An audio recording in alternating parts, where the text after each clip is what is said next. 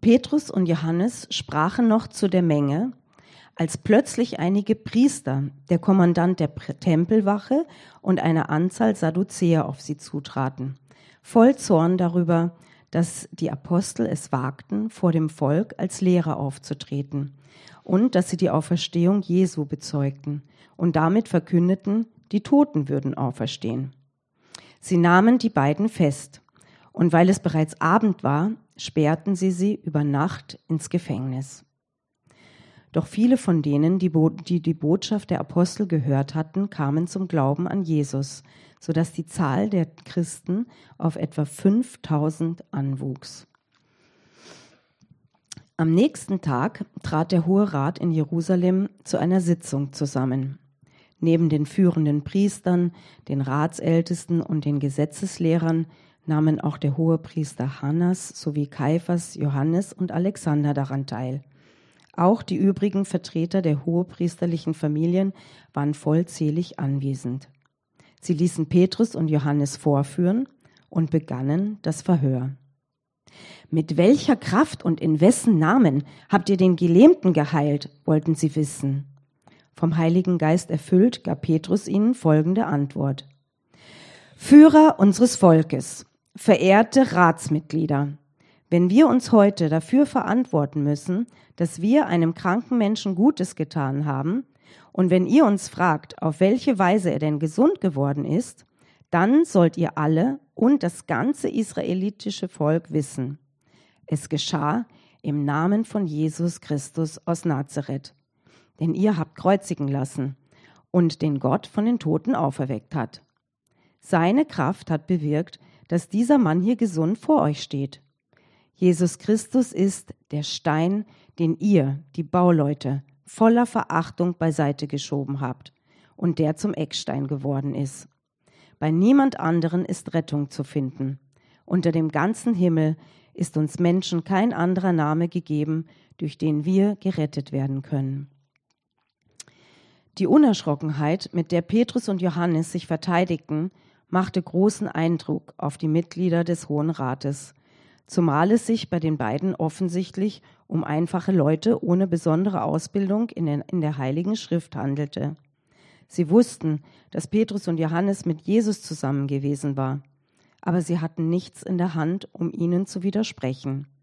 Denn der, der gelähmt gewesen war, stand bei den Aposteln, und jeder konnte sehen, dass er geheilt war. Sie ließen Petrus und Johannes aus dem Sitzungssaal führen, um miteinander über das weitere Vorgehen zu beraten. Wie sollen wir mit diesem Menschen verfahren? überlegten sie. Es ist nun einmal unzweifelhaft ein Wunder durch sie geschehen, und alle Einwohner Jerusalems haben davon erfahren. Daher hat es keinen Sinn, wenn wir die Heilung abstreiten. Doch darf sich die Botschaft von diesem Jesus auf keinen Fall noch weiter unter der Bevölkerung verbreiten. Deshalb wollen wir ihnen unter Strafandrohung verbieten, in Zukunft irgendeinem Menschen gegenüber seinen Namen auch nur zu erwähnen. Nachdem sie die Apostel wieder hereingerufen hatten, untersagten sie ihnen mit allem Nachdruck, jemals wieder öffentlich über Jesus zu sprechen oder unter Berufung auf seinen Namen als Lehrer aufzutreten. Aber Petrus und Johannes erwiderten, Urteilt selbst, ob es vor Gott recht ist, euch mehr zu gehorchen als ihm. Uns ist es auf jeden Fall unmöglich, nicht von dem zu reden, was wir gesehen oder gehört haben. Die Ratsmitglieder drohten ihn daraufhin noch einmal mit schwerwiegenden Konsequenzen und ließen sie dann gehen. Sie sahen vorerst keine Möglichkeit, die beiden zu bestrafen, ohne damit das Volk gegen sie sich aufzubringen. Denn alle priesen Gott für das, was geschehen war. Immerhin war der Geheilte über 40 Jahre alt. Und dass jemand, der von Geburt an gelähmt gewesen war, nach so langer Zeit noch gesund wurde, war ein besonders eindrucksvoller Beweis für Gottes Macht. Das ist das Wort Gottes. Amen. Guten Morgen. Schön, euch heute hier zu sehen. Für die, die mich nicht kennen, mein Name ist Tom und ich freue mich jetzt mit euch Gottes Wort aufzuschlagen heute Morgen. Die Tanja hat schon angekündigt, wir setzen heute nach einer Unterbrechung letzte Woche am ersten Sonntag des Monats unsere Predigtreihe zur Apostelgeschichte, zu den ersten sechs Versen fort. Und wir haben diese Predigtreihe Gemeindeleben im 21. ersten Jahrhundert genannt. Und ähm, dabei wollen wir uns anhand der Apostelgeschichte eben seit Anfang des Jahres bis circa Ostern die, den Anfang der christlichen Kirche vor 2000 Jahren anschauen. Und dabei wollen wir uns die Frage stellen, wie kam es, dass aus so einer Handvoll recht unbedeutender Männer und Frauen innerhalb weniger Jahrhunderte eine Bewegung geworden ist, die das römische Weltreich auf den Kopf gestellt hat und infolgedessen bis heute die Geschichte völlig verändert hat. Und weiters, was hat das heute mit uns zu tun? Was lernen wir aus diesen Berichten über diese erste Gemeinde im ersten Jahrhundert für uns als christliche Gemeinde im 21. Jahrhundert? Und bisher, über die letzten Wochen, haben wir gesehen, dass die Apostelgeschichte eigentlich gar nicht die Geschichte über das ist, was jetzt die Apostel so als große Helden am Anfang der Kirchengeschichte getan haben, sondern das, was der auferstandene Herr Jesus weiter nach seiner Auferstehung und Himmelfahrt durch seine Gemeinde wirkt und tut bis heute. Wir haben gesehen, dass wir alle seinen Geist bekommen haben. Wir alle seine Propheten und Prophetinnen sind. Und heute wollen wir uns eben Apostelgeschichte 4, die Verse 1 bis 22 anschauen. Und ich möchte euch heute anhand dieses Textes drei Dinge zeigen, die für das Leben dieser ersten Gemeinde absolut relevant waren und die auch für uns sehr, sehr wichtig sind und relevant sind, wenn wir uns heute die Frage stellen, was heißt für uns als Evangeliumsgemeinde in Wien im 21. Jahrhundert, wenn wir Jesus nachfolgen wollen. Also drei Folgen, Jesus zu folgen. Der erste wird sein, das Evangelium in einer pluralen Gesellschaft bezeugen. Das sehen wir in den ersten 14 Versen. Das zweite ist Menschen in Not Gutes tun. Vers 8. Das dritte, Konsequenzen für diesen Lebensstil in Kauf nehmen, die Verse 15 bis 22. Und falls du eine Bibel dabei hast, wie die Tanja schon gesagt hat, freue ich mich, wenn du die aufschlägst, dass du mitschauen kannst. Das klappt dann immer besser. Also, das Evangelium in einer pluralen Gesellschaft bezeugen. Der Text hier steigt mitten in einer Geschichte ein, die eigentlich schon in Kapitel 3 begonnen hat. Petrus und Johannes, die waren im Tempel gewesen und dort waren sie einem Mann begegnet, der am Eingang dieses Tempels gesessen ist und gebettelt hat. Und dieser Mann hat sie darum gebeten, hey, können Sie mir ein paar Silber- oder Goldmünzen geben? Und Petrus hat gesagt, Silber und Gold habe ich nicht, aber was ich, was ich habe, das gebe ich dir und hat ihn im Namen Jesus geheilt, nachdem dieser Mann 40 Jahre lang gelähmt gewesen war. Und verständlicherweise hat dieses Wunder zu einem ziemlichen Aufruhr geführt. Und Petrus und Johannes haben die Chance ergriffen, das lesen wir in Kapitel 3, kannst gern zu Hause nachlesen. Und die haben erklärt, hey, Jesus von Nazareth, Jesus, der Mann, der einige Wochen zuvor gekreuzigt wurde, der hat diesen Gelähmten geheilt. Denn dieser Jesus, der ist auferstanden und der regiert nun an Gottes Seite im Himmel, wo er alle Macht im Universum hat. Und diese Heilung, haben sie gesagt, ist ein Zeichen gewesen für die innere Heilung, die Gott jedem einzelnen Menschen in Jesus jetzt anbietet. Und mitten hinein in, diese, in diesen Aufruhr, in diese Predigt, platzt die Tempelwache und einige Sadduzäer hinein. So lesen wir das hier in Kapitel 4, Vers 1. Die Tempelwache, das war so ein bisschen die Polizei für den Tempelbezirk, die haben dafür zu sorgen gehabt, dass keine, kein Aufruhr ist, keine großen Ansammlungen. Deshalb ist logisch, dass die kommen. Und die Sadduzäer, das war sozusagen die herrschende Klasse im damaligen Israel. Das waren die wichtigsten, die mächtigsten, die reichsten Männer im Land die haben den Staat quasi politisch geführt unter der Besatzung der Römer und haben mit den römischen Besatzern kollaboriert und die haben so einen Deal gehabt, so, wir sorgen dafür, dass keine Aufruhr passiert, wir sorgen dafür, dass kein Aufstand passiert, dafür dürfen wir unseren Tempelkult sozusagen fortführen. Aber nicht nur das, die waren nicht nur die politischen Leiter dieses damaligen Israels, die hatten auch eine Weltanschauung, die hier mit dem Evangelium, mit dem, was die Apostel bezeugen, aufeinander prallt. Die Sadduzäer, die haben nicht an Wunder geglaubt, und ganz wichtig, sie verneinten eine Auferstehung von den Toten. Wenn du die Evangelien kennst und die Auseinandersetzung mit Jesus, die die auch einige Kapitel vorher sozusagen hatten, da kommt das auch immer wieder vor, dieses Thema der Auferstehung. Das Problem ist jetzt, da ist ein gelähmter Mann, der 40 Jahre lang gelähmt gewesen war, und der ist auf einmal geheilt worden. Alle waren in Aufruhr. Man hat sich das nur mit einem Wunder erklären können. Und die Apostel verkündigten noch dazu, dass das durch einen von den Toten auferstandenen Mann, Jesus von Nazareth, geschehen ist. Das heißt, da prallen einfach so zwei ganz massive, unterschiedliche Weltbilder aufeinander. Und wir sehen in Vers 2, dass diese führenden Priester voll Zorn darüber sind, dass die Apostel das sagen. Und weil sie die politische und juristische Macht hatten, haben sie die Apostel einfach mal ins Gefängnis gesteckt, über Nacht sicher mit der Hoffnung, ja, wenn wir die einmal wegsperren, vielleicht tut sich das wieder ergeben über Nacht und so. Interessant hier, Lukas in Vers 4, der macht klar, während die Apostel im Gefängnis sind, Die können da die Apostel ins Gefängnis werfen, aber das Evangelium und das, was Jesus gestartet hat hier in Jerusalem, was sein Geist tut, das können sie nicht aufhalten. Die Apostel sind ins Gefängnis gekommen, aber 5000 Männer ist diese Gemeinde mittlerweile groß. Ja, Pfingsten, die letzte Zahl, die wir hatten, war 3000, sind wahrscheinlich nur die Männer, das heißt Frauen und Kinder dazu nochmal viel größer, was für, die damal, für das damalige Jerusalem, das nur so 40.000 Einwohner hatte circa, schon ziemlich, ziemlich groß. Das heißt, da ist eine Revolution am Laufen. Hier passiert etwas, was diese ganze Stadt, diese ganze Gesellschaft verändert. Aber, und das ist vielleicht interessant für uns, das ist das erste Mal in der Geschichte der christlichen Gemeinde hier, dass seit Jesus auferstanden ist und die Apostel angefangen haben, das Evangelium zu verkündigen, dass hier diese, dem Evangelium widersprochen wird, dass offiziell jetzt sozusagen Widerspruch kommt und Widerstand kommt, weil diese zwei Weltbilder aufeinanderprallen. Das Evangelium im Kern, die Auferstehung Jesu von den Toten, die alles verändert, die stößt hier auf Widerstand, weil es nicht zu dem Weltbild passt, was die führenden Leute haben. Und genauso ist es für uns heute auch. Das ist vielleicht deshalb interessant für uns zu sehen, weil wir alle, wir, wir haben als Evangeliumskerne dieselbe Weltanschauung. In unserem Kern steht, Jesus ist auferstanden von den Toten, Jesus wird eines Tages wiederkommen. Und dieses Weltbild, das prallt in unserer Gesellschaft jeden Tag auf unterschiedlichste andere Weltbilder, die das anders sehen. Wir haben eine plurale Kultur, wir haben Muslime, Buddhisten, Hindus oder säkulare Menschen, die keine religiösen Überzeugungen haben oder ganz schwammige religiöse Überzeugungen haben. Menschen, die glauben, es gibt nichts Übernatürliches oder man kann nichts darüber wissen oder alle Religionen haben halt irgendwie Gleichrecht, erkennen so einen Splitter der Wahrheit und so weiter. Das heißt, tagtäglich trifft für dich in deinem Alltag das Evangelium, das, worauf du dein Leben gebaut hast, von Jesus, dass der auferstanden ist, auf andere Weltbilder und das kommt da irgendwie zusammen. Und ich weiß nicht, wie es dir dabei geht, aber das kann manchmal irgendwie einschüchtern sein, oder? Wir haben jetzt in den letzten Kapiteln gesehen, wir sind, Apost äh, wir sind Propheten, wir haben Gottes Geist, wir sind dazu aufgerufen, das Evangelium zu bezeugen und für Jesus einzutreten.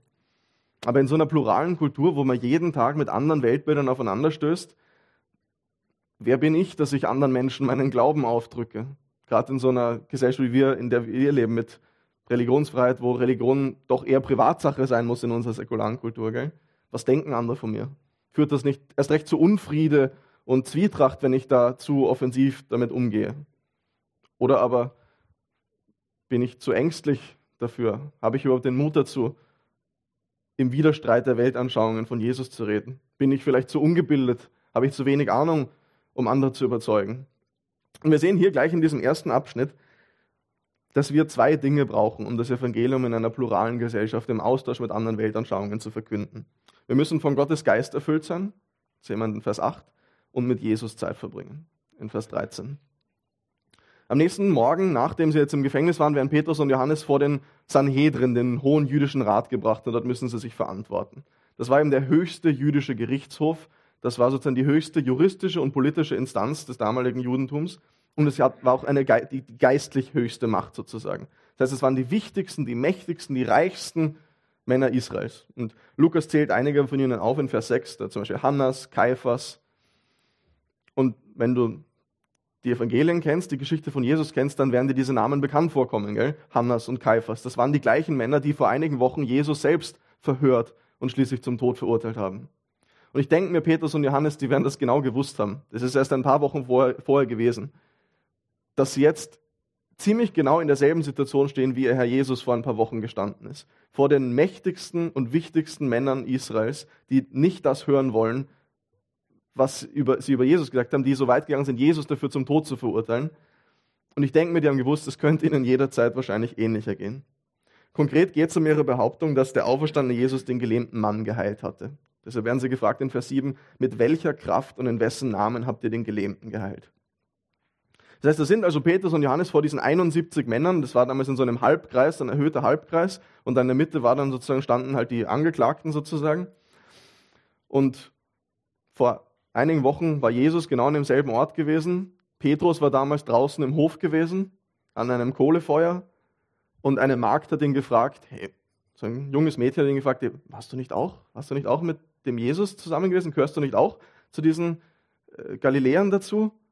Und wir wissen es, Petrus voller Angst, der streitet das vehement ab, der, um Gottes Willen nicht, nein, nein, ich nicht, ich war nicht mit Jesus zusammen. Und jetzt ein paar Wochen später ist er nicht mehr draußen sondern drin in diesem, in diesem, ich weiß nicht, wie das Haus ausgestattet hat, aber halt in diesem, in diesem Gebäude, nicht mehr im Hof, sondern auf der Anklagebank dort, genau wo Jesus selbst gestanden ist.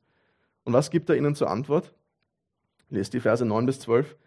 Er sagt ihnen, verehrte Ratsmitglieder, Führer unseres Volkes, wenn wir uns heute dafür verantworten müssen, dass wir einem kranken Menschen Gutes getan haben, und wenn ihr uns fragt, auf welche Weise er denn gesund geworden ist, dann sollt ihr alle und das ganze israelitische Volk wissen, es geschah im Namen von Jesus Christus aus Nazareth, den ihr habt kreuzigen lassen und den Gott von den Toten auferweckt hat. Seine Kraft hat bewirkt, dass dieser Mann hier gesund vor euch steht. Jesus Christus ist der Stein, den ihr die Bauleute voller Verachtung beiseite geschoben habt und der zum Eckstein geworden ist. Bei niemand anderem ist Rettung zu finden. Unter dem ganzen Himmel ist uns Menschen kein anderer Name gegeben, durch den wir gerettet werden können. Fühlst du dich in unserer pluralen Gesellschaft eingeschüchtert und ängstlich, von Jesus zu reden und das Evangelium zu bezeugen? Am Arbeitsplatz, im Sportverein, in der Familie? Verzichtest du in der Mittagspause in der Arbeit aufs Tischgebet, was du sonst schon machen würdest, weil was, was würden dann die anderen, das würden die anderen dann sehen und was würden die denken?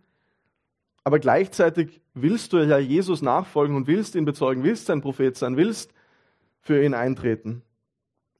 In Vers 8 hier ganz am Anfang ist der Schlüssel und wenn du eine Bibel hast, kannst du das ganz dick einringeln. Das heißt, vom Heiligen Geist erfüllt gab Petrus diese Antwort. Dieser Petrus ist genau der gleiche, der vor ein paar Wochen draußen gestanden ist und von einem jungen Mädchen ein junger Markt, 16 Jahre alt gewesen sein oder so, gefragt wird, hey, warst du nicht irgendwie mit denen zusammen? Und er streitet das ab und sagt, nein, nein, nein, voller Panik. Und jetzt, nur ein paar Wochen später, steht er da, nicht vor einem jungen, unbedeutenden Mädchen in dieser damaligen Kultur, sondern vor den wichtigsten, mächtigsten Männern, 71 Weise, was auch immer, Gelehrte und so, und die fragen ihn, und das gibt er ihnen zur Antwort. Vom Heiligen Geist erfüllt, weil der Heilige Geist ihn verändert hat. Das erfüllt auch direkt eine Prophezeiung von Jesus ähm, aus Lukas, schreibt da zweimal davon, zum Beispiel Lukas 12, Vers 12, dass wenn sie in so eine Situation kommen, wo sie gefragt werden und darauf angesprochen werden vor den, vor den Mächtigen des Landes, was ist mit Jesus gewesen und sie für ihn eintreten müssen, dann wird sein Geist durch sie reden, wird ihnen die Worte eingeben. Oder in Lukas 21, 15 sagt er, er selbst wird dann durch sie sprechen, wenn sie ihn verkünden. Das heißt, Petrus, der war kein mutiger Mensch, wirklich nicht von seiner Veranlagung her. Aber der Heilige Geist hat ihn mutig gemacht. Du hast den gleichen Geist in dir. Bete, dass auch er dich mutig macht. Vielleicht denkst du dir aber auch, ja, ich bin halt einfach nicht schlau genug. Ich habe jetzt nicht Theologie studiert, ich bin kein Apologet, ich habe jetzt nicht das und das und das gemacht. Was, wenn jemand mir Fragen stellt, die ich nicht beantworten kann?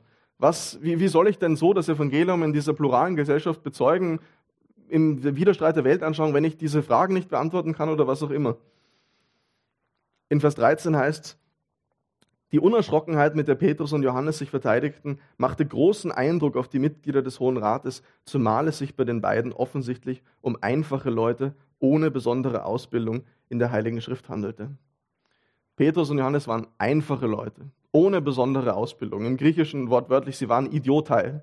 Also das ist, da kommt unser Wort Idiot her. Also die, die haben jetzt, die waren wirklich nicht besonders.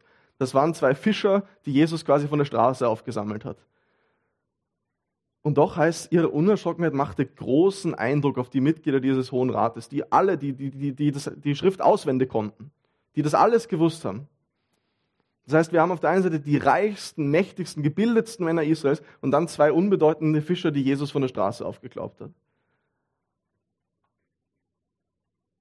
Aber, und das heißt da in Vers 13, Sie waren mit Jesus zusammen gewesen. Sie wussten, dass Petrus und Johannes mit Jesus zusammen gewesen waren. Das hat sie ausgezeichnet. Sie haben jahrelang mit Jesus verbracht. Sie sind mit ihm gegangen, haben ihn gesehen, haben ihn gehört, haben gemerkt, was er gemacht hat, sind von ihm gelehrt worden und unterwiesen worden. Und das, was sie nun erlebt und gehört und gesehen haben, das bezeugen sie.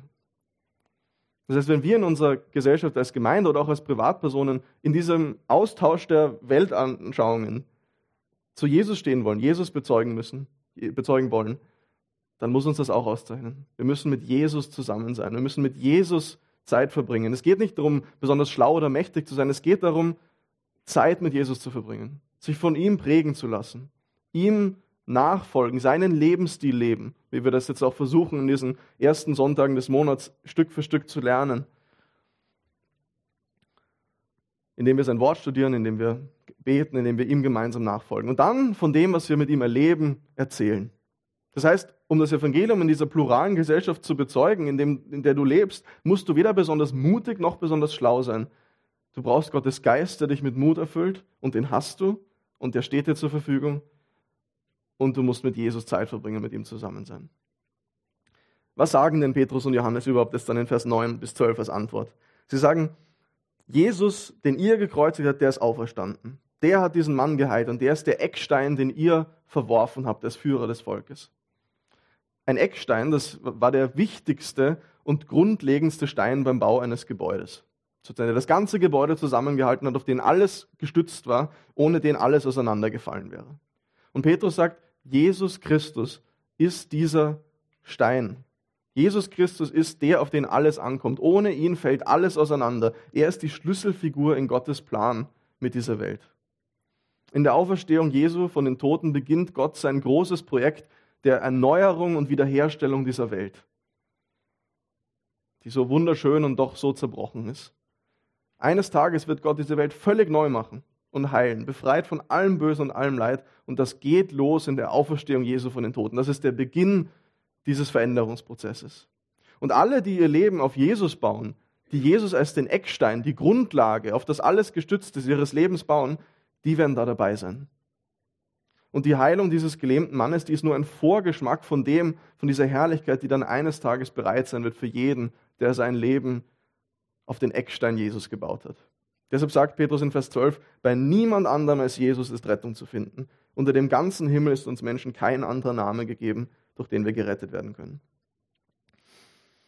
Wie geht es dir so, wenn du, wenn du diesen Satz hörst? Kein anderer Name, nirgendwo anders ist Rettung, kein anderer Gott. Wir haben in unserer Gesellschaft oft so ein Problem mit solchen, solchen Aussagen mittlerweile, gell? so exklusive, absolute Aussagen. Gerade in unserer pluralen Gesellschaft, wo so viele Wahrheitsansprüche, so viele Weltanschauungen jeden Tag aufeinandertreffen. Und dann fragt man sich, ist das nicht eigentlich total rückständig? Ist das nicht total unmodern? Kann man das wirklich noch sagen, so eine absolute exklusive Aussage zu machen? Ich weiß nicht, vielleicht kennt ihr die Geschichte von den blinden Menschen, die einem Elefanten begegnen. Und das sind ein paar blinde Menschen, die begegnen einem Elefanten und der eine blinde Mensch, der tastet da am Rüssel von dem Elefanten entlang und der sagt dann, ja, ein Elefant, das ist wie eine große Schlange. Und der andere blinde Mensch, der steht dann da und tastet dann im Ohr da entlang von dem Elefanten und sagt, nein, nein, das stimmt überhaupt nicht. Ein Elefant, der ist wie, wie ein großer Fächer. Und der dritte Mensch, der tastet dann an dem Bein von dem Elefanten und sagt, das stimmt ja gar nicht, was redet der ein Elefant? Ich merke das doch genau, ein Elefant, der ist wie, wie eine große Säule. Und die, die Message dieser Geschichte ist, niemand kann den Elefant von diesen Menschen voll begreifen, weil alle haben nur eine begrenzte Wahrnehmung. Alle nehmen das wahr und beschreiben das, was sie empfinden, was sie spüren. Aber niemand kann jetzt sagen, meine Sicht ist allein richtig, weil all, all das, was diese Leute wahrnehmen, stimmt ja irgendwie und doch hat niemand alleine recht. Und genauso heißt es dann, ist es mit Religion, ist es mit dem Sinn des Lebens, ist es mit Gott. Wir alle haben unsere begrenzte subjektive Sicht und niemand kann von sich behaupten, er hätte die Wahrheit gepachtet oder voll begriffen, wie Gott ist. Niemand darf so eine exklusive Aussage machen, weil das ist, das ist total über, also das, das, das geht über das hinaus, was du behaupten kannst. Oder ein bisschen anders aus unserem Kulturkreis, weil das, die Geschichte kommt ja aus Asien, die Ringparabel von Lessing, wo der ein, ein Vater gibt, einem, gibt drei Söhnen je einen Ring von sich und jeder von diesen Söhnen ist der Ansicht, ich habe den einzigen Ring von meinem Vater bekommen. Aber in Wahrheit haben alle drei sozusagen diesen Ring bekommen und am Ende kommt dann sowas, ach so, ich war ja gar nicht der Einzige.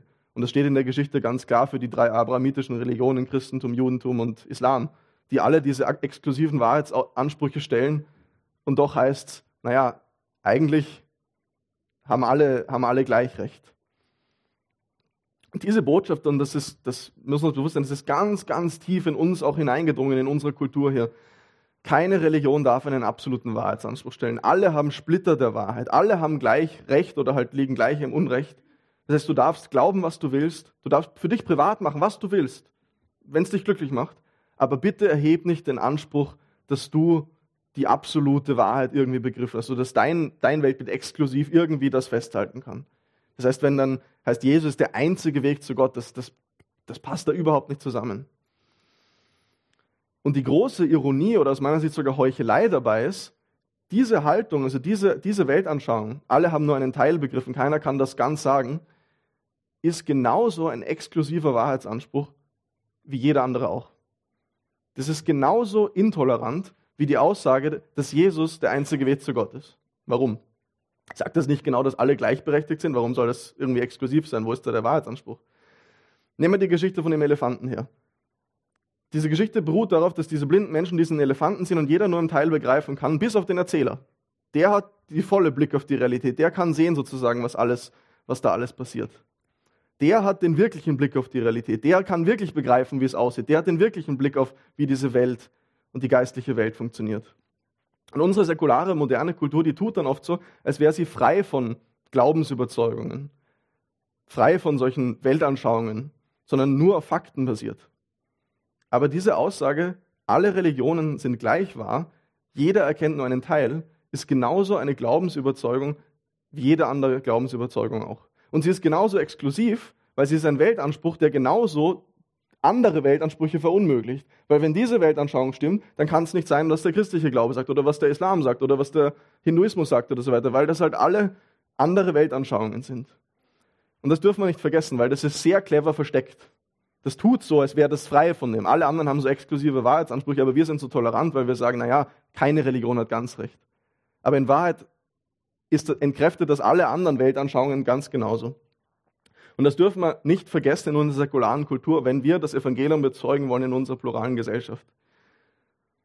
Jeder hat tiefsitzende Glaubensüberzeugungen, die nicht auf Fakten basiert sind. Das kann zum Beispiel sein, diese materielle Welt ist alles, was es gibt. Wir sind nur durch Zufall hier wir sterben eines Tages und verrotten und das Wichtigste im Leben ist deshalb, das zu tun, was mich glücklich macht, um mir von jemand anderem was aufzwingen zu lassen. Gut, gut, passt, passt für dich, good for you. Aber dann den Anspruch zu erheben, das wäre die einzig richtige Sicht darauf. So müsste man das sehen, wenn man gescheit nachdenken würde, ist ein Blödsinn, wenn wir uns ehrlich sind. Und das ist aus meiner Sicht die große Heuchelei in unserer spätmodernen Zeit. Dass alle, alle haben gleich recht, alle haben einen Teil der Wahrheit, alle liegen falsch oder alle liegen gleich richtig, gleich falsch. Dass das die einzige Sicht auf die Wahrheit ist, die freie von Glaubensüberzeugung ist, der sich alle unterordnen müssen. Das ist genauso eine exklusive Aussage wie die Aussage, dass Jesus der einzige Weg zu Gott ist. Das heißt, die Frage ist nicht exklusive Wahrheitsaussage oder nicht exklusives Weltbild oder nicht, sondern welches exklusives Weltbild du dein Leben drauf bauen willst. Und ich behaupte, das Evangelium, die Botschaft von Jesus, ist die inklusivste, exklusivste Botschaft, die es gibt. Es ist die inklusivste, die barmherzigste, das barmherzigste Weltbild, das es gibt. Es ist das Weltbild, das am allerbesten zu dem passt, wer wir sind. Denn jeder darf kommen. Es ist wirklich Platz für jeden. Platz für alle da. Egal, wo du herkommst, egal, wie du aussiehst, egal, was du in deiner Vergangenheit erlebt hast oder getan hast. Es ist Platz für dich bei Jesus. Zum Beispiel sind wir in unserer Gesellschaft oft unheimlich leistungsorientiert. Wir definieren uns, unsere Identität durch das, was wir leisten, wo wir gut drin sind, wo wir sogar besser als andere drin sind. Darum geht es eigentlich meistens darum, dass wir uns vergleichen mit anderen und dann sagen, naja, das kann ich besser, da bin ich besser. Und darauf baue ich dann meine Identität auf. Das Problem ist, wenn ich darauf meine Identität, wer ich bin, aufbaue, dann schaue ich automatisch auf die herab, mit denen ich mich vergleiche, die, wo ich besser bin als sie, wenn ich das schaffe. Aber wenn ich an dem Standard scheitere, dann verachte ich andere, bin neidisch, verachte mich selbst mit dem, was ich kann, weil wir in Wahrheit alle versagen. Und dann setzen wir Masken auf, sind nicht authentisch miteinander, weil wir sozusagen alle durch unsere Leistung definiert sind, aber alle an diesem Standard scheitern und wir uns vergleichen müssen. Und das Evangelium sagt, nee, nee, nee, deine Identität ist nicht auf das, was du leistest, aufgebaut. Es ist nicht auf die Anzahl der Follower oder Likes, die du hast, aufgebaut. Es ist nicht auf das aufgebaut, was andere, wo andere dich wertschätzen oder was auch immer, sondern sie ist darauf aufgebaut, dass Gott dich liebt und dir vergibt. Selbst dort, wo du scheiterst und versagst. Dass er dir einen Wert gibt, selbst dort, wo du dich selber schämst. Jeder darf kommen zu Jesus. Jeder ist eingeladen. Das heißt, wir haben jetzt gesehen, in einem langen ersten Punkt, die anderen beiden Punkte werden kürzer sein, das Leben der Gemeinde damals wie heute prägte der Auftrag, das Evangelium in einer pluralen Gesellschaft zu verkünden. Und dazu brauchen Sie damals und wir heute das Gefülltsein mit dem Heiligen Geist und Zusammensein mit Jesus. Eine zweite Sache, die wir in diesem Text als Folge der Nachfolge sehen, ist, dass die Apostel damals und wir heute uns dadurch auszeichnen sollten, anderen Menschen Gutes zu tun. In Vers 8 sagt Petrus bei seiner Verteidigung ganz am Anfang, Entschuldigung, Vers 9, wenn wir uns heute dafür verantworten müssen, dass wir einem kranken Menschen Gutes getan haben. Und da liest man so schnell drüber, aber da sollte man nicht so schnell drüber lesen, weil das bedeutet, dass sich Gottes Macht, Jesu Macht, die Macht des auferstandenen Herrn Jesus, der jetzt über alles regiert, vor allem dadurch zeigt, durch die Gemeinde, dass Jesus durch die Gemeinde anderen Menschen in Not begegnet. Dass er anderen Menschen etwas Gutes tut. Unser Gott ist ein Gott, der jeden einzelnen Mensch mit Namen kennt. Die Geschichte von jedem einzelnen Menschen kennt. Er kennt dich, er kennt deine Geschichte vom ersten Tag deines Lebens bis heute. Er weiß ganz genau, was du erlebt hast. Er weiß, was dich geprägt hat. Er weiß, wo du Heilung brauchst. Hier haben wir einen Mann in Jerusalem, der gelähmt ist, seit er ein Kind war, der gelähmt auf die Welt gekommen ist. Als Jesus geboren wurde, das heißt, er ist seit 40 Jahren gelähmt, das heißt, als Jesus geboren wurde, war dieser, dieser Mann damals ein kleiner Junge, vielleicht sieben Jahre alt circa. Vermutlich haben seine Eltern sich unheimlich über ihn gefreut bei seiner Geburt ein Sohn in der damaligen Kultur, brutal wichtig. Jemand, der den Namen der Familie fortführen kann. Doch bald wird sich diese Freude gewandelt haben. Ihr Sohn ist nicht wie die anderen. Während die anderen Kinder draußen rumlaufen, spielen, in die Schule gehen, arbeiten, muss er zu Hause sitzen, weil er nicht gehen kann. Die damalige Gesellschaft das damalige Weltbild wird ihr Leid nicht besonders gelindert haben, weil die werden ihnen gesagt haben, den Eltern, ja, das ist, weil ihr in eurer Vergangenheit ziemlich schlimme Sünden gehabt habt und deshalb straft Gott euch jetzt so. Das heißt, wir können uns die Verzweiflung und das Leid in dieser Familie, was dahinter diesen, dem Mann, den wir nicht nur mit Namen kennen in der Geschichte, was da dahinter steht, vorstellen. Als Jesus einige Jahre später zwölf Jahre alt ist, wissen wir, dass er zum Passafest im Tempel zurückgeblieben ist und mit den mit den Schriftgelehrten damals diskutiert hat und ihnen Löcher in den Bauch gefragt hat. Und dann wird dieser Mann ein junger Erwachsener gewesen sein. Wahrscheinlich saß der schon da. Wahrscheinlich ist er schon beim Tempel gesessen, da bei diesem Tor. Viele Jahre später, Jesus ist jetzt 30, zieht durchs Land als Wunderheiler und Prediger und ist einige Male, jedes Jahr, mehrmals sogar, in Jerusalem. Und dieser Mann wird dort gesessen sein, beim Tempel, jeden Tag und wird gebettelt haben. Und ich frage mich dann, die, sind die sich begegnet? Hat Jesus den gesehen? Haben die vielleicht sogar miteinander gesprochen? Warum hat er nicht geheilt? Jesus hat so viele Menschen geheilt damals. Warum nicht diesen Mann? Ich bin mir sicher, dieser Gelähmte wird die Hoffnung gehabt haben, wenn er von Jesus gehört hat, vielleicht kann der mich auch heilen. So viele hat Jesus geheilt. Vielleicht mich auch. Erlöst er mich von meinem Leiden. Und dann ist Jesus gestorben. Er ist gekreuzigt worden. Und wahrscheinlich ist die Hoffnung dieses Mannes, die einzige Hoffnung, eines Tages wirklich gesund zu werden, damit gestorben. Und er saß wieder jeden Tag da und hat gebettelt im Tempel, seit Jahrzehnten, jeden Tag. Bis einige Monate dann Petrus und Johannes vorbeikommen und er sie anspricht und sie um Geld bittet und sie ihn heilen, in Jesu Namen. Warum hat Jesus ihn nicht schon früher geheilt? Die haben sich sicher gesehen. Sind, der ist jeden Tag da gesessen. Jesus war so oft im Tempel gewesen. Warum, warum hat er nicht schon früher geheilt? Wir wissen es nicht. Wir wissen es einfach nicht. Aber Gott hat ihn nicht vergessen, selbst nach 40 Jahren. Und ich, jeder von uns hat seine eigene persönliche Lebensgeschichte und seine Leidensgeschichte. Und ich bin mir sicher, oftmals fühlt sich da auch so an, als würde Jesus mich nicht hören. Als würde er so, ich sehe, was er allen anderen Menschen tut, vielleicht sogar rund um mich herum. Und da Heilung und da, was auch immer, Wunder, die geschehen und so. Aber was ist mit mir in meinem Leben? Hat er mich vergessen? Jesus hat diesen Mann nie vergessen, auch nach 40 Jahren nicht. Und Gott hat auch dich nicht vergessen. Warum Jesus ihn vorher nicht geheilt hat? Keine Ahnung, er hat es dann offensichtlich mit den Aposteln vorgehabt. Aber das heißt, wie äußert sich jetzt die Macht des auferstandenen Herrn Jesus durch seine Apostel, durch seine Gemeinde? Indem sie Menschen im Namen Jesu in Not begegnen und ihnen Gutes tun. Und es ist für uns genauso. Es wird bei uns bei den allermeisten Fällen nicht so spektakulär sein wie in dieser Geschichte. Aber rund um, rund um uns herum, in deinem Alltag und auch bei uns hier als Gemeinde, gibt es so viel Not. So viele Menschen mit persönlichen Geschichten, die Gott mit Namen kennt und vom ersten Tag ihrer Geburt bis jetzt ihre Geschichte kennt. Vielleicht sehen wir sie im Vorbeigehen beim Bahnhof und vergessen sie dann wieder, so wie das bei diesem Bettler auch war. Aber Gott kennt sie mit Namen. Und eine der Folgen für uns als Gemeinde, Jesus nachzufolgen, muss sein, dass wir uns ebenso um Menschen in Not kümmern und ihnen Gutes tun wollen. Da müssen wir uns ehrlich fragen, uns als Evangeliumsgemeinde, wie sehr ist uns das eigentlich wirklich ein Anliegen? Wie sehr zeichnet uns das wirklich aus? Sind wir in unserem Umfeld, in unserem Bezirk eigentlich irgendwie bekannt dafür, dass wir anderen Menschen in Not begegnen? Bist du in deinem Umfeld irgendwie bekannt dafür, dass du ein Herz hast für die Menschen um dich herum, denen es schlecht geht? Jesus möchte diesen Menschen durch dich begegnen und durch uns begegnen. War jemand von euch schon mal in, in Versailles, in Paris, im Schloss Versailles, im Schlossgarten? Wenn du da durch diesen Schlossgarten gehst, dann siehst du dort neben jetzt Kanälen und schön angelegten Teichen und Hecken und Blumenbeeten auch vielleicht was Unerwartetes. Und zwar wirst du auf ein Bauerndorf stoßen, das damals für die Königin Marie Antoinette errichtet worden ist. Denn diese Königin, kurz vor der Französischen Revolution, diese Königin Marie Antoinette, die wollte sich ihren Untergebenen, den Bauern, näher fühlen, den einfachen und armen Menschen näher fühlen.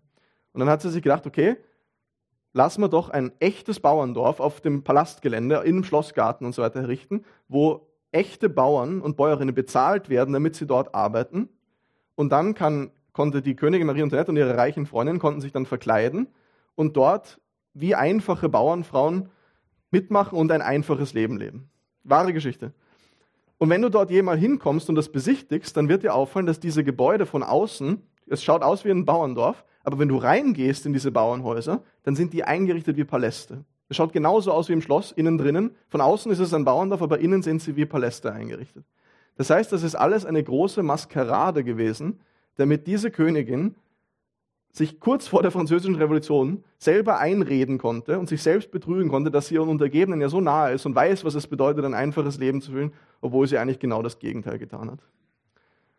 Und Freunde, auch wir als Gemeinde, wir können uns einreden und uns selbst betrügen, dass uns die Nöte der Menschen um uns herum eigentlich wichtig sind. Dass wir uns ja um die Armen kümmern, wenn wir es oft genug sagen im Gottesdienst, dass es so wichtig ist, sich um die Armen zu kümmern. Wenn wir immer wieder mal Geld sammeln für irgendwelche Projekte und so. Aber ist das nicht, wenn wir ehrlich sind, in Wahrheit ein Selbstbetrug und eine Maskerade, dass wir uns einreden können, wir tun was, wir machen was, wir sind uns dessen bewusst, obwohl wir es vielleicht gar nicht sind? Und wir sollten uns da, glaube ich, wirklich in den Spiegel schauen als Gemeinde und fragen, was machen wir eigentlich in unserem, in unserem Umfeld für einen Unterschied? Hier am Hauptbahnhof, hier im Bahnhofsviertel, hier gibt es Drogenabhängige, Obdachlose, Alkoholabhängige, Prostituierte, Flüchtlinge, alles Mögliche. Geht es diesen Menschen irgendwie besser, weil wir hier sind? Und wo reden wir uns das aber eigentlich nur ein, dass uns das ein Anliegen ist und betrügen uns selber? Wo singen wir von der Barmherzigkeit Gottes und sprechen davon, wie selig die geistig Armen sind?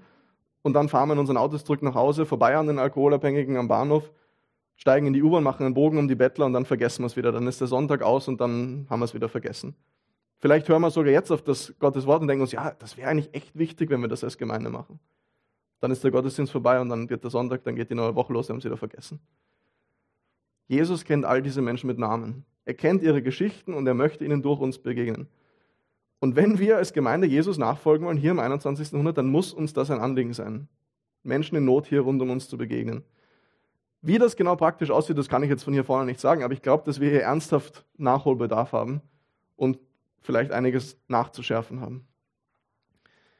Wir lernen also aus diesem Text, dass wir als Evangeliumsgemeinde das Evangelium in einer pluralen Gesellschaft bezeugen wollen, als Nachfolger Jesu und Menschen in Not Gutes tun sollen. Und das dritte jetzt zum Schluss, wir sollen die Konsequenzen für diesen Lebensstil in Kauf nehmen. Die Ratsmitglieder, die haben die Verteidigung von Johannes und Petrus gehört und sie konnten nichts dagegen aussetzen. Sie konnten nicht widerlegen, dass Jesus auferstanden war. Interessanter Einschub, wenn sie das konnten, gekonnt hätten, dann hätten sie es einfach gemacht. Das, das Grab muss leer gewesen sein, wirklich. Sie konnten nicht verneinen, dass ein Wunder in diesem Gelähmten geschehen ist, also beschließen sie, dass sie die Jünger zum Schweigen bringen wollen. Das haben wir in den Versen 17 bis 22. Doch darf sich die Botschaft von diesem Jesus auf keinen Fall noch weiter unter der Bevölkerung verbreiten. Deshalb wollen wir ihnen unter Strafandrohung verbieten, in Zukunft irgendeinem Menschen gegenüber seinen Namen auch nur zu erwähnen. Nachdem sie die Apostel wieder hineingerufen hatten, untersagten sie ihnen mit allem Nachdruck, jemals wieder öffentlich über Jesus zu sprechen oder unter Berufung auf seinen Namen als Lehrer aufzutreten. Aber Petrus und Johannes erwiderten, urteilt selbst, ob es vor Gott recht ist, euch mehr zu gehorchen als ihm. Uns ist es auf jeden Fall unmöglich, nicht von dem zu reden, was wir gesehen und gehört haben. Wir haben hier zwei völlig konträre Aussagen. Die Botschaft von Jesus darf sich auf keinen Fall noch weiter unter der Bevölkerung verbreiten. Uns ist es auf jeden Fall unmöglich, nicht von dem zu reden, was wir gesehen und gehört haben. Welche dieser Aussagen charakterisiert dein Leben mehr? Wenn du dein Leben anschaust, entspricht es eher dem Wunsch der, dieser Ratsherren, dass die Botschaft von Jesus sich auf keinen Fall weiter unter der Bevölkerung verbreiten darf? Oder der Aussage, es ist auf jeden Fall unmöglich, nicht von dem zu reden? Wahrscheinlich liegt es irgendwo dazwischen. Aber wer oder was ist es, der dich heute zum Schweigen bringen will, wenn du für Jesus einstehen willst? Ist es die Angst, anders zu sein? Ist es der Wunsch nach Anerkennung und Status? Ist es die Angst, als intolerant bezeichnet zu werden, als Fundamentalisten? Wir leben in Österreich in unheimlicher Freiheit. Wir dürfen sagen, was wir wollen. Warum sind wir dann trotzdem so leise? Warum sind wir dann so zum Schweigen gebracht oft? Ich habe letztens in einem Buch gelesen über Christen, die in Rumänien in der, im Kommunismus gelebt haben und für, von Jesus erzählt haben und dafür gefoltert worden sind und ermordet worden sind. Und ich habe mich dann gefragt, wie kann es sein, dass ich viel, viel größere Freiheit habe als diese Männer und Frauen und ich trotzdem so viel leiser bin? Ich so viel stiller bin? Wie kann es sein, dass diese Frauen und Männer bereit waren, alles zu geben, aber ich habe Angst, was meine Kollegen im Fußballverein von mir denken? Und ich weiß nicht, vielleicht geht es dir ähnlich. Und ich muss mich dann ehrlich fragen, vielleicht liegt es an meiner mangelnden Begeisterung für Jesus. Vielleicht bin ich einfach habe ich einfach nur einen Bruchteil der Leidenschaft für Jesus, die diese Menschen damals hatten. Aber ich kurz noch eine Geschichte vorlesen aus diesem Buch, die mich mega berührt hat. Es geht um einen, ähm, einen Mann namens Richard Wurmbrand, der hat damals im Kommunismus in Rumänien gelebt, war Pfarrer und hat dort Missionsarbeit betrieben. Und der erzählt davon, wie ein russischer Offizier zum Beichten zu ihm kommt. Er schreibt, am anderen Tag kam dieser Mann zu mir. Der war für Gott aufgeschlossen, der sehnte sich nach Gott, aber er hatte noch nie eine Bibel gesehen, hatte noch nie einen Gottesdienst besucht. In der Sowjetunion waren Kirchen ohnehin sehr spärlich vorhanden. Er hatte keine religiöse Erziehung gehabt, aber er hegte eine Liebe zu Gott, ohne die geringste Kenntnis von ihm zu haben. Ich begann damit, ihm die Bergpredigt vorzulesen und die Gleichnisse Jesu. Als er die gehört hatte, sprang er in ausgelassener Freude im Zimmer umher und rief, was für eine einmalige Schönheit, wie konnte ich leben, ohne diesen Christus zu kennen? Es war das erste Mal, dass ich jemanden in so überschwänglicher Freude in Christus sah. Dann beginne ich einen Fehler. Ich las ihm den Leidensweg und die Kreuzigung Christi vor, ohne ihn darauf vorbereitet zu haben. Er hatte das nicht erwartet. Und als er hörte, wie Christus geschlagen, wie er gekreuzigt wurde und dass er am Ende starb, sackte er in seinem Stuhl zusammen und begann fassungslos zu weinen. Er hatte an einen Erretter geglaubt und nun war sein Erretter tot. Ich sah ihn an und ich war beschämt, dass ich mich Christ und gar Pfarrer nannte, der bisher geglaubt hatte, andere unterweisen zu können. Ich hatte niemals am Leiden Christi solchen Anteil genommen, wie dieser russische Offizier es tat. Wie ich ihn jetzt anschaute, war es mir, sehe ich Maria Magdalena am Fuß des Kreuzes weinen, aufrichtig weinen, selbst als Jesu Leichnam schon im Grabe lag. Dann las ich ihm den Bericht von der Auferstehung vor. Er wusste ja nichts davon, dass sein Erlöser wieder aus dem Grab hervorkommen würde. Als er diese wunderbare Nachricht hörte, schlug er sich auf die Schenkel und stieß einen derben, aber wie ich glaube, ihm selber heiligen Fluch aus. Das gehörte zu seiner groben Art zu sprechen. Jetzt jubelte er wieder. Vor Freude rief er laut, er lebt, er lebt, und von neuem hüpfte er in der Stube umher, überwältigt von Glückseligkeit. Ich sagte zu ihm, lass uns beten. Er kannte keine Gebete. Er kannte nicht unsere frommen Phrasen. Er fiel mit mir auf die Knie und sein Gebet bestand aus den Worten, O Gott, was bist du für ein guter Kerl. Wenn ich du wäre und du wärst ich, hätte ich dir nie deine Sünden vergeben. Aber du bist wirklich ein prima Kerl. Ich habe dich von ganzem Herzen lieb. Ich glaube, dass alle Engel im Himmel einhielten mit dem, was sie gerade taten, um diesem vollendeten Gebet eines russischen Offiziers zu lauschen. Der Mann war für Christus gewonnen worden.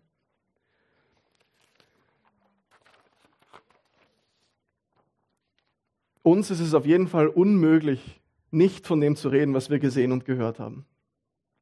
Kann sein, dass uns unser Wohlstand und unsere Freiheit eingeschläfert haben? Dass wir uns damit zufrieden geben, am Sonntag in die Kirche zu gehen, aber sonst meist ein Leben leben, das sich kaum unterscheidet von dem, was alle anderen leben?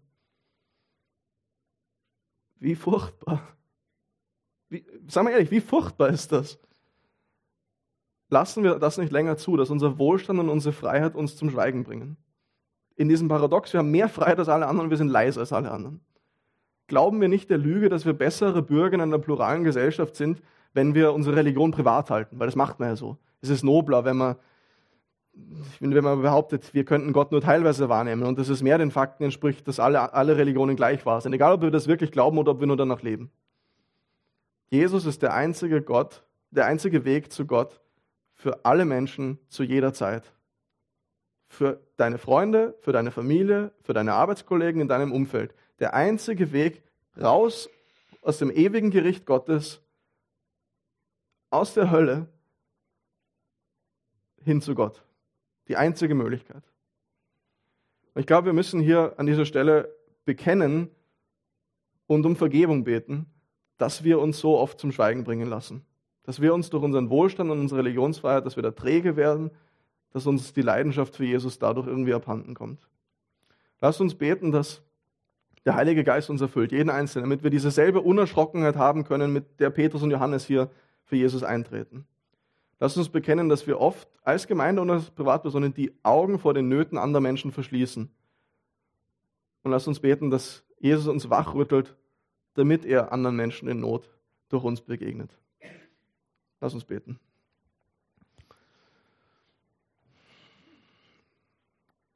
Herr Jesus, wir kommen vor dich und wir wollen bekennen, dass wir uns einschläfern lassen, dass wir träge werden und dass wir still sind so oft.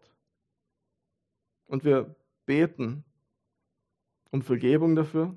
Wir wollen nicht lauwarm sein als Gemeinde, wir wollen nicht lauwarm sein als Privatperson, wir wollen dir nachfolgen. Wir beten um Leidenschaft für dich. Wir beten, dass unsere Herzen brennen von dir, dass wir nicht anders können, als von dem zu reden, was wir gehört und gesehen haben. Wir beten, dass dein Heiliger Geist uns erfüllt, dass wir voller Unerschrockenheit auftreten können und dass du durch uns hier einen Unterschied machst. In unserem Umfeld, als Privatpersonen, aber auch als Gemeinde hier. Wir wollen dafür bekannt sein, dass wir anderen Menschen in Not Gutes tun. Und wo wir das verpassen, wo wir uns selber betrügen, wo wir faul sind oder zu ängstlich, da beten wir, dass du uns veränderst.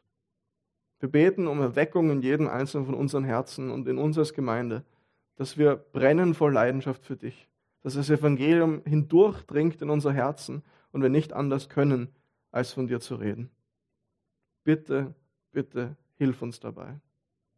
Amen.